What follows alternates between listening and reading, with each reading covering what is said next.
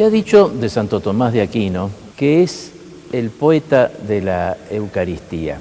Y cuando Santo Tomás actúa como poeta de la Eucaristía, parece que habla de algo presente. Sin embargo, el sacrificio de Cristo, la institución de la Eucaristía, es un hecho del pasado. Y Santo Tomás no parece que estuviera hablando del pasado, parece que estuviera hablando del presente. ¿Cómo es eso, Padre Sáenz? Si él hablando en general de los sacramentos, todos en bloque, los siete sacramentos, dicen que tiene como tres miradas. Una mirada al pasado, a la, a la pasión, de donde saca su fuerza el sacramento.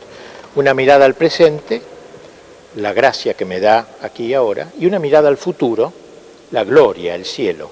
Así que en esas tres palabritas, pasión, gracia y gloria, describe el carácter dinámico de los sacramentos. Ahora, cuando lo aplica eso a la Eucaristía, que es para él el sacramento por excelencia, dice que la mirada al pasado, a la pasión de Cristo, es más fuerte que nosotros sacramentos y por eso es sacrificio.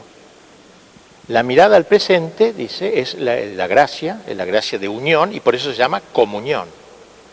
Y la mirada al futuro, que la Eucaristía prepara el cielo, la gloria, y por eso se llama viático, es decir, alimento del que se, que se le da al que está en, vía, en camino, viático en ese sentido. O sea, sacrificio, comunión y viático. Es una visión muy rica de Santo Tomás, ¿no? No la otra visión más, eh, más seca como materia, forma o cosa por el estilo, sino más dinámica, más histórica.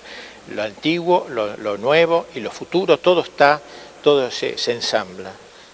Cristo ha querido hacerse realmente contemporáneo a todas las generaciones, es decir, la pasión de Cristo quiere hacerse contemporáneo a todos los tiempos de la historia, no solo a los que vivieron en, aquella, en aquel periodo de, la historia. ¿no?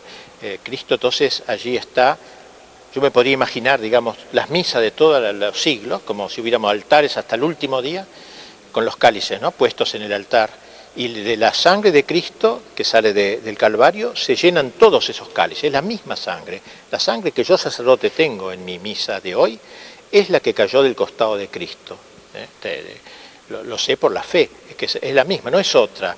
Por eso no es otro sacrificio, es el mismo puesto a mi alcance. Ahora uno podrá decir, bueno, ¿cómo puede ser que algo pasado sea algo presente?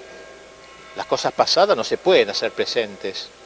Bueno, esto pasa en, las cosas de los hombres comunes, que yo. Uno rememora una batalla, la batalla de Ayacucho, la batalla tal, pero no la hace presente. En todo caso, hay una memoria de la intención, no más una memoria. Se trata de mantenerla lo más presente posible, entre, otros medios a través de los monumentos, de los nombres de las calles. Y de los discursos de las banderas, pero, es, pero no, nunca voy a pensar que esa batalla está acá. En cambio, no es lo mismo el recuerdo de la misa, no es lo mismo, no es un recuerdo emocionado, hoy Cristo murió por mí hace dos mil años, no, no, no eso se me hace contemporáneo. Pero claro, decíamos, en el ambiente puramente humano eso no se puede hacer. Pero Cristo no es un hombre cualquiera, es Dios hombre. Y por eso las acciones de Cristo no están encerradas en el espacio y en el tiempo en que se realizaron, sino que son capaces de refractarse con la misma fuerza, con el mismo amor, con la misma vivacidad en todas las misas de los siglos hasta el fin de los tiempos, hasta que vuelva, como él dice, hace de esto hasta que vuelva. Eso es una idea brillante de Santo Tomás, me parece, que es muy, importante. Por eso decimos que la misa es un sacrificio, el santo sacrificio de la misa. Hoy se olvida esta palabra, se habla, vamos a hacer Eucaristía, etcétera, nunca se quiere eludir esa palabra, es una desgracia. El Papa Juan Pablo II, una y otra vez, con poco éxito, digamos la verdad, ha dicho la necesidad de volver este concepto sacrificial de la misa. Eh, padre, ¿qué, debe entenderse por sacrificio? Es una acción eh, realizada delante de Dios que así la define San Agustín, que me hace entrar en comunión con Dios. Eso sería un sacrificio, o sea, una acción sagrada que me permite entrar en comunión con Dios.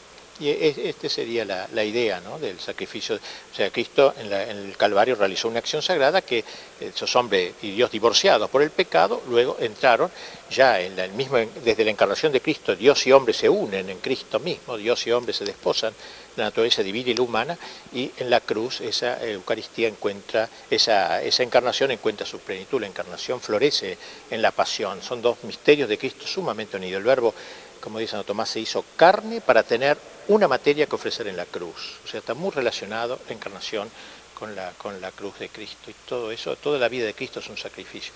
Y yo pienso que este aspecto también sacrificial de la misa es muy importante para que dé, que sentido a nuestra vida, porque la misa no termina cuando el Señor te dice podéis ir en paz, debe prolongarse luego de la misa. ¿Y cómo se prolonga? A través del dolor, todo lo que en nuestra vida es doloroso, sacrificado, todos bien lo sabemos, físicamente, moralmente, todo lo que sufrimos, que el sufrimiento ese no sea un sufrimiento cualquiera, que sea eucaristizado pongamos Eucaristía, es decir, unirlo al sacrificio de la cruz, al sacrificio de la Eucaristía.